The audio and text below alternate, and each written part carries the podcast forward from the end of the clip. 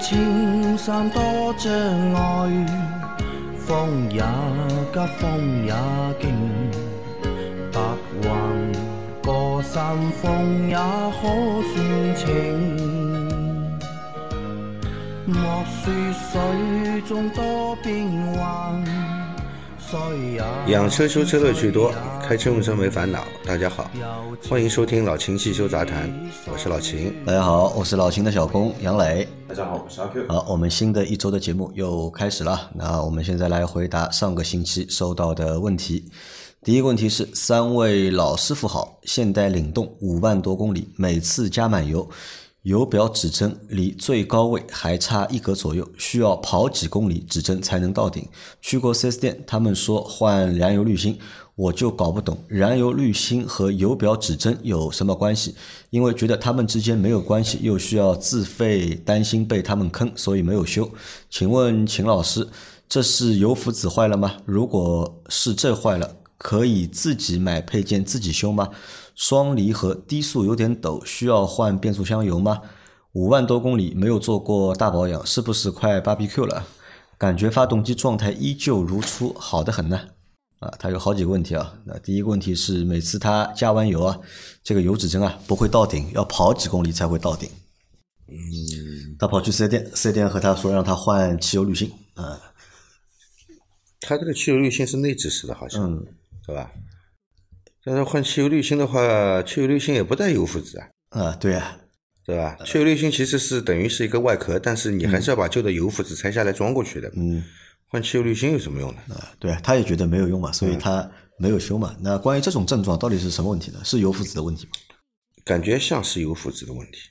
是油浮子的问题。对的，一般加好油以后呢，啊，基本上油表马上就显示出来在上面了，因为它指针上升的速度其实是很慢的嘛。你如果看着它上升的话，它是很慢的，但是基本上也就是一分钟左右，最多两分钟了，它也就到一个正常位置了。你要跑个几公里才能上来的话，那可应该是油浮子的问题了，觉得。那油浮子这个东西可以单独买自己换吗？油浮子单独应该是买得到的，可以买得到。应该买得到，嗯，应该买得到。那自己能够动手修吗？自己修就不要修了啊，这个要开油箱的。要把油箱打开。拆不好要死了，滤芯器拿上来，汽油直接翻到坐垫里面去了。好了，这个车就是说到你报废前啊，这个车内自带香氛，这个香氛味是汽油味的。嗯关键是这个你安装回去的话，那个密封圈如果安装不到位的话，嗯你这个油箱一旦加满油就漏油，一旦加满油就漏啊然后开起来呢，车子里面始终是有汽油味。汽油味啊，就自己修的话不太靠谱，对吧？但油浮子这个东西是有买的，嗯、那可以换一个油浮子啊。然后他还问啊他现在的车就是双离合的嘛，低速有点抖，是不是需要换变速箱油了？嗯，低速有点抖，换一下变速箱油吧。你也五万多公里了，啊，他说他五万公多公里嘛，没有做过大保养，可能什么都没有换过。啊、那该做的还是要做的啊。你感觉现在好像很好，嗯，因为它这个衰减是一点一点来的，你感受不到。等你做好大保养，你觉得哎，车子的动力怎么一下子变好了？嗯，像换了一辆车一样。其实你这个车本来就是应该这种动力，对吧？就还是要去做，对吧？就是你暂时五万公里没有做过大保养，也不会觉得怎么样。但是这个衰减是一点一点来的。对，它是积累起来的嗯。好，再下一条。三位老师好，我朋友有一辆老别克，轮胎老是有异响，就是像那种没气了之后，轮胎瘪了之后摩擦发出来的声音，嘎吱嘎吱的橡胶声音。但是检查之后胎压正常，轮胎也没有什么问题。请问一下，这个异响是什么问题？谢谢老师们的回答。轮胎没气去行驶的话，也不是嘎吱嘎吱的声音啊，是那种啪啦啪啦这种轮胎敲击地面的声音，应该是。啊，嘎吱嘎吱的话，可能是悬挂系统出来的，轴里面发出来的声音，不是轴，橡胶件是悬挂，这种橡胶件老化的声音，里面的那个衬套衬套啊，啊，衬套它老化了以后，可能会出现这种嘎吱嘎吱的声音。那就是要检查一下这台车的悬挂件。对的，就哪个轮子发出来的，你到这个轮子的悬挂件去检查一下找一下，检查一下，啊应该是橡胶老化了发出来的这个声音。呃，因为衬套嘛，它中间也是有个轴的嘛，嗯时间长了以后呢，里面可能会生锈啊。再说橡胶老化以后呢，这个张力也不够，嗯，会导致它在运动的时候就会出现这种吱嘎吱嘎的声音。好的，啊，再下一条，客气话不多说了，深深感谢三位的付出啊！请问两个问题：一，一六款 Polo 后刹车尾灯坏了，应该是通病，想换一个 LED 灯泡，但卖家说要解码器才能够装，不知道这个解码器是什么东西，在哪里装？二，一四款明锐车载机头不带 USB 接口，但带蓝牙，想换一个带 USB 蓝牙的机头啊。德赛西威拆车件，但卖家还是说要解码器，说没有解码器会自动关机。这个解码器又是什么东西？配个要多少钱？感谢解答。啊，它有两个问题啊，都提到了解码器啊，这个换个 LED 灯泡也要解码器吗？要的，现在有很多车就是你 LED 灯泡换上去，它不认。它不认，嗯要么不亮，要么一直暗亮。你关掉以后，它还是有光啊，所以你可以买一个自带解码器的灯泡。你现在有很多 LED 灯泡自带解码器，它这个解码器解的是什么？解的是电脑主机上其实的码吗？是匹配一个电阻给你匹配一个电阻。啊，因为你 LED 灯灯泡的那个电阻啊，嗯跟这个卤素灯泡的电阻不一样，它只认卤素灯泡的电阻。啊，所以要用解码器。对，那所有的车都是这样吗？大现在越来越多的车是这样的，越最早以前呢，也就是哪几种车认解码器啊？那个奔驰车嗯很早就是，哪怕你换个内顶的照明灯，它也要也要匹配解码，你不配不匹配解码，它要么就是不亮，就我换一个和它一模一样的也不行吗？换一个一模一样的电阻一样的，还需要解码器吗？原车的一般都是卤素灯泡嘛，嗯，对吧？以前原车的都是卤素灯泡嘛，如果你要改成 LED 灯泡的，你这个 LED 灯泡就要带解码器。就要带解码器。对啊，就现在有卖就是带解码器的 LED 灯以。前呢是这样的，有单独的解码器，嗯后来呢就有这种带解码的 LED 灯泡，你只要买带解码的 LED 灯泡装上去就可以了。那这种带解码的 LED 灯泡，它是通用型的吗？就比如说我装在这个车上也可以，一装在都可以个车上也通用，因为它你卤素灯泡同样型号差不多瓦数的，它就是这点电阻嘛。啊啊，那是指这个意思对吧？对，那然后他说他想换一个机头嘛，想换一个带 USB 蓝牙的机头，但卖家说也要解码器。那这个解码器和前面那个解码器一样吗？不一样，不一样。不一样，这个是不一样的。嗯前面那个解码器简单，其实就是给你加了个电阻，嗯，就是匹配一下电阻就好了。这个解码器不一样，它这个机头一六款的 Polo 啊，一六款的 Polo，、它不是一六款，它是一四款的明锐了。现在它不是写的一六款的 Polo 吗？一六款是第一啊，个，第二个问题，第二个问题一四款的明锐，一四款的明锐机头要要解码，为什么要解码呢？机头要解码的不是很多件，机头解码是指什么？也是指电阻吗？呃，不不是的，它跟电阻没关系的。机头可能它跟那个车身模块有通讯车身模块啊、有通讯。如果你换一个以后，它不能正常跟车身模块通讯，也许它不能正常工作。但是大多数情况下，装上去以后，你这个机头只要供电正常，它都能工作。只是你在这个用电脑检测的时候啊，你找车身模模块里面去找这个机头找不到，找不到啊。啊，一般是这样。那这个到底需不需要解码器？好像不需要吧？我觉得为什么要这个解码器呢？不需要对啊，啊，就你的印象当中应该是不需要的。呃，你只要正常给这个机头供电，供电它就能工作了嘛。啊，好的啊，那要么你再找就是其他的卖家问问看啊。来，再下一条，我的车子自带离子净化功能，正困惑不知道怎么用，有什么用？打开老秦汽油杂谈就听到了这期节目的标题，喜出望外。另外，想请教老师们科普一下车顶行李架的相关问题，因为今年回老家跑长途，行李多，正准备入手一个或者自己做一个。不知这玩意儿靠不靠谱？对车子稳定性和油耗影响大吗？谢谢老师，祝节目越办越好。先评论再收听。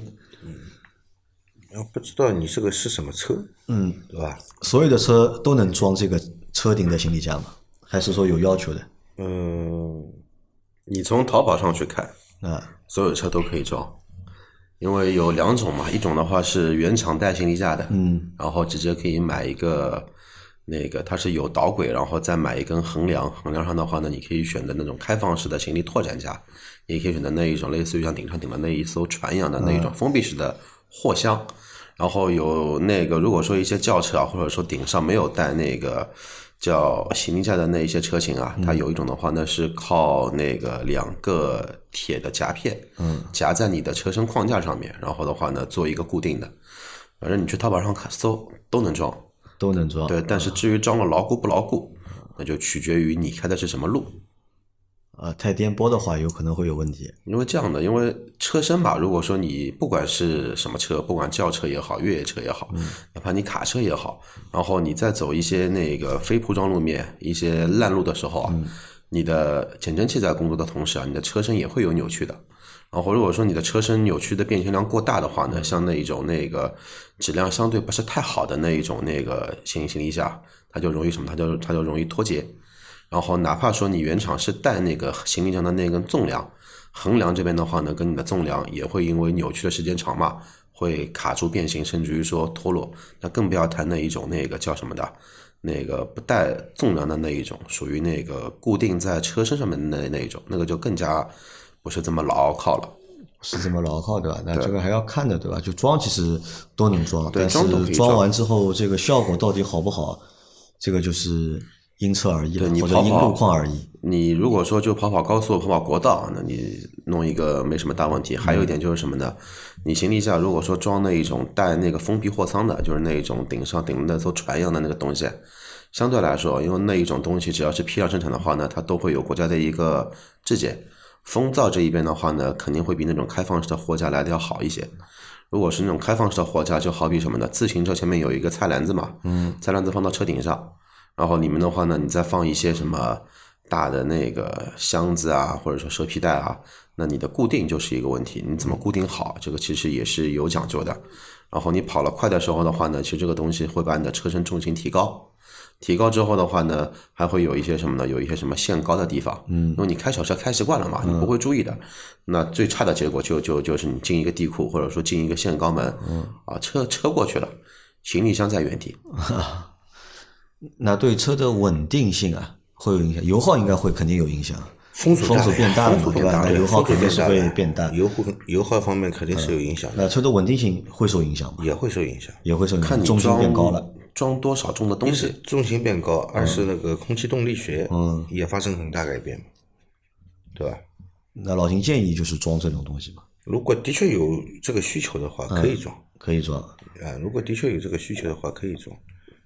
那么考虑到风阻方面的呢，就装一个像阿 Q 说的那种封闭式的封闭式的啊啊，，它是一个封闭式的，还有一点好处呢，就是你装的东西呢，你下雨天呢，它也不会被淋湿啊，啊。你这种开放式的呢，一般都是装在那种硬硬派越野上面，嗯啊，如果我是要去越野，我要多带几个轮胎，没地方放怎么办呢？哎，放车顶上。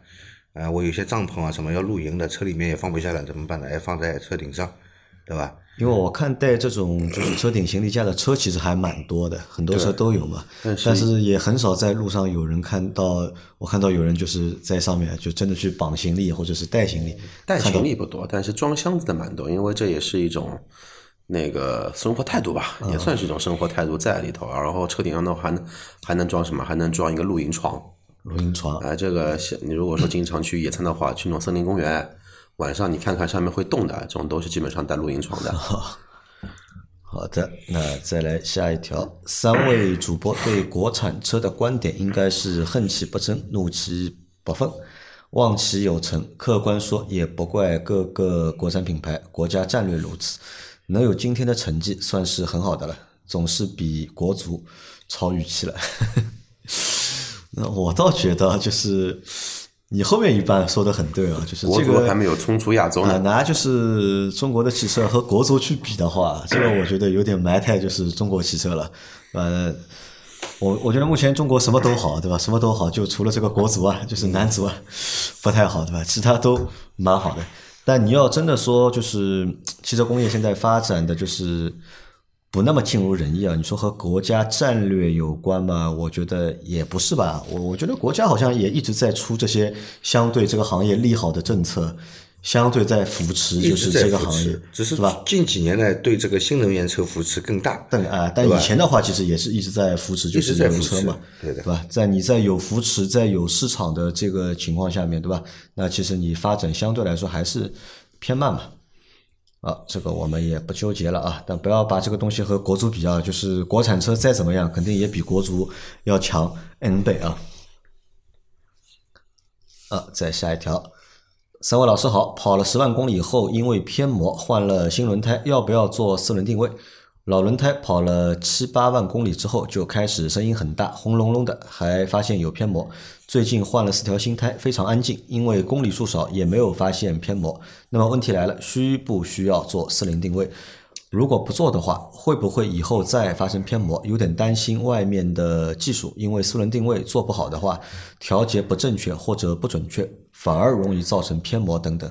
老司机来分析一下这种情况到底要不要做四轮定位？因为新轮胎换上之后，世界都安静了，所以觉得要么就先不做了，有问题再去做还来得及吗？祝三位老板生意兴隆，多谢多谢。那另外还有一个火花塞的问题啊，和新的火花塞相比，间隙其实差距不大，使用起来也没有任何问题，就是检查的时候发现泡油了。这种情况下晾干之后还能继续使用吗？还是直接换新的呢？它有两个问题啊。第一个问题是因为它轮胎啊因为偏磨嘛，所以换了新胎了。他想问需不需要做四轮定位？你轮胎旧轮胎如果已经吃胎了，说明这个四轮定位的数据肯定有问题的否则不会吃胎的。那你换了新轮胎，建议你还是去做一个四轮定位，不会因为轮胎老化造成吃胎，只会因为四轮定位的数据有问题才会造成吃胎。啊，因为它现在新的胎换上去，对吧？那么还是正常的，但是时间长了还是会对的，因为。它可能偏磨的不厉害，你时间长了以后呢就明显了。嗯还是要去做一下，因为新的胎等到你发现它偏磨了呢，也要胎已经吃掉了，啊，已经吃掉了，白换了，对吧？啊，但他又觉得呢，就是好像四轮定位是一个技术含量很高的活，他怕外面做不好，这种担心有必要吗？那你就找一家口碑好的四轮定位去 去做，口碑好的，对，大家都说这家做的很不错，哎那你去做就就不就好了嘛，嗯，对吧？这其实跟你选汽修店性质不是一样的嘛，或者你也可以跑去就是四 S 店去做，啊，对，还有就是你跑了十万公里以后偏磨，估计那个车也十几万公里了吧？嗯，那做四轮定位前的话，你把你的一些底盘的一些这种胶套啊、轴承啊先检查一遍，检查完之后再做到再去做四轮定位，因为很有可能什么呢？像一些美系的一些老车，或者说像一些日系的一些老车，十万公里之后嘛，它基本上的话，衬套这一边，嗯，开裂的开裂，老化的老化，你连固定地方的节点都会有那个晃亮，你四轮定位做就算做好了也没用啊。好的，呃，就是需要去做那个四轮定位啊。那还有一个问题是关于火花塞的，他说他新换了一个火花塞嘛，对吧？检查了之后啊，发现就是新的火花塞泡油了。那泡油之后，这种情况还能用吗？泡油之后洗干净不就行了嘛？洗干净就可以了。呃，它应该是气门室盖垫、火花塞这里的一个隔垫漏油，嗯，对吧？造成机油进进去了，这个火花塞泡在油里面。你如果是新换的，时间用的不长的，嗯，因为火花塞被油泡是其实是泡不坏的嘛，泡不坏的，嗯，泡不坏的，但是你一定要把它洗干净。洗干净，对嗯，洗干净，然后再换回去就可以了，不需要就是直接换新的。对的，好的，好，再下一条。秦大师你好，我想和你说一下我的事情啊。昨天有人说见我一次打我一次，请问我该怎么更好的保护好自己？真被打了，怎么更好的维权？谢谢解答。哎呀，怎么还有这样的问题啊？见你一次打你一次，兄弟，手机上面有哪几个车拿几套房，喜欢的对吧？先加入购物车。如果有人跟我这么说说话，对吧？太好了，我操，金主爸爸来了。呃，这个读到这一条啊，就是一下子我觉得我们节目变掉了，我们节目变成老秦法治杂谈，变成一个法治节目了。但我很好奇啊，就是为什么有人说要就是见你一次打你一次，对吧？老秦该怎么回答他？这样吧，嗯人家如果说见你一次打你一次呢，嗯他可以这样说，嗯因为他没有这个实施行行为嘛，所以理论上说他也没有构成他的这个违法事实，嗯对吧？你你就当没听见嘛，好了。你就当没听见。啊，你该走的路还是你走你自己的路，对吧？你要碰到了，他真要打你，很简单的，报警。报警，或者你也不要被他碰到，对吧？你不要见他嘛，对吧？如果真被真见到的话，可能就是如果他打你就报警嘛。报警啊！因为对啊最近的话，好像有件事情你们知道吧？就是好像是在南京吧，就是有一个一个宝马车主，就是逆向行驶，啊，然后还就是打了一个主管的驾驶员，啊，对，然后那个打了他好几个耳光嘛，嗯。啊，然后那个现在这件事情，那个人被控制起来了嘛，并且就是被打的受害者嘛，就说了嘛，就是坚决不妥协嘛，对吧？不私了嘛，啊不会说谅解书给你的，对，不私了，不出谅解书，就是要要要你受到法而律制裁，且他的耳膜穿孔嘛，呃这个形成轻伤了嘛，已经。轻伤要坐牢要的。六周不能痊愈啊，不能自行痊愈，对的。可以鉴定为二级伤残。伤。然后如果是二级伤残的话呢，就可以量刑了。这个平常这，而且这个赔偿二级金伤残是要赔赔赔赔钱的，啊，又赔钱又坐牢。对坐牢啊，所以就是不要害怕啊，就是如果真被打的话，反正打幺幺零，好吧？也，呃，我不是关注了很多那个法制博主嘛，据很多法制博主的建议啊，像这种情况对吧？如果对方你认识的，能提供他姓名、家庭住址，嗯，对吧？把他跟你说的这一段话给录下来，你就拍视频吧，他说就说呗。弄好之后去公安局做个报备，嗯，这个人现在威胁我了，啊，对吧？他说他见我一次打我一次，如果我这边有什么情况，你们第一时间能找得到他。好，派出所如果说同意你做一个那个叫留案的话，就是留案嘛，这个还不属于报警嘛。好了，那就你就之你之后在马路上面看到他，手机摄像头打开，只要他在骂你，他在打你，对吧？好，立立马打幺幺零，那这个时候呢，就车可以看起来了。啊，你看现在啊，就是网络社会啊，一下子都变了，对吧？本来被打，对吧？就是快逃，对吧？要么就是打回去。现在呢，手机先拿出来，看看我 先拿摄像头，对吧？不是双十二了吗？啊，这个希望不要发生这样的事情啊。然后在最后一条，也聊聊举报。通过上海交警 APP 做了一些举报，有一些经验，也有一些观点。首先，为什么要举报？因为之前有路怒症、别车下车争执，甚至报警到派出所都发生过。现在我用举报治疗好了我的路怒症。其次，关于市区举报，不礼让行人。我吃过两张罚单，第一次是完全没有礼让行人的意识，不冤；第二次，行人站在路沿下斑马线上，左顾右看，我以为他在等车或者等人。我刚过斑马线，他开始过马路，于是被处罚了。从那以后，只要看到行人有过马路的意思，必停车礼让。最后，关于高速公路举报，我认为不可行，因为举报视频里要显示违章发生地点，在市区可以靠道路标牌、路边建筑物标牌等识别，高速路上很难确认，呃，很难确认发生地点啊，所以不会被采纳啊。好，那这个是这个小伙伴的关于举报的事情啊。你看他通过举报治好了路怒症。啊，并且也说了嘛，这个东西啊，就是被罚过之后啊，就太平了，嗯，就是不罚不老实的，对吧？被罚了就老实了。但是高速上可能的确目前看的话，的确是有点难。但是我想要就是，如果真的就是科技发展之后啊，高速上不难的，啊你把定位定一下不就好了你把科技想太简单了，对吧？我们中华人民共和国的高速，每隔一公里或者每隔五百米都会有一个道路标识牌的，对吧？比如比如说 G 四零，然后多少多少多少，它有个段位牌的。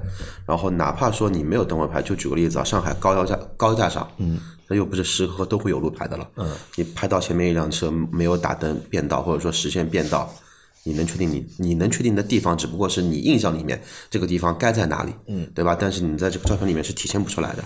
但是这张照片体这张照片体现出来证据是什么呢？它的信息的呀它的嗯没的，没有吗？那个行车记录仪没定位信信息的呀，啊然后那个叫叫什么的，你的照片里面的东西只是什么呢？只是确认了它的事发的经过。你只要在对吧？我们的交通法是中华人民国共和国道路交通安全法，你只要在国内任何一个地方，你只要有这么一个记录他违章的一个过程，都可以有举报的呀。而且高速上面被举报也不少，也不少没有打灯变道，对吧？应急车道行驶，啊，有被举报过吧？肯定被举报过的了，啊，你真的被举报过？真被举报过。啊你收到这个 短信之后什么反应？他妈的，我以后车上面装四个摄像头，前后左右，我没事就在马路上拍你们，啊，报复了，啊，报复结果还是没装，到现在那个车也没装。没装对吧？啊，好，其实你看举报的话，的确是一种就是比较好的方式啊，但是不知道这个东西什么时候会就是变成有偿举报。如果变成有偿举报的话，那我相信啊，就是大家在马路上开车啊，就会更加小心了就。好，那我们今天的这期节目啊，就先到这里啊。大家有任何关于养车、用车、修车的内容，可以留言在我们节目最新一期的下方，我们会在下周的节目里面一一给大家解答。我们明天再见，拜拜。拜拜。拜拜。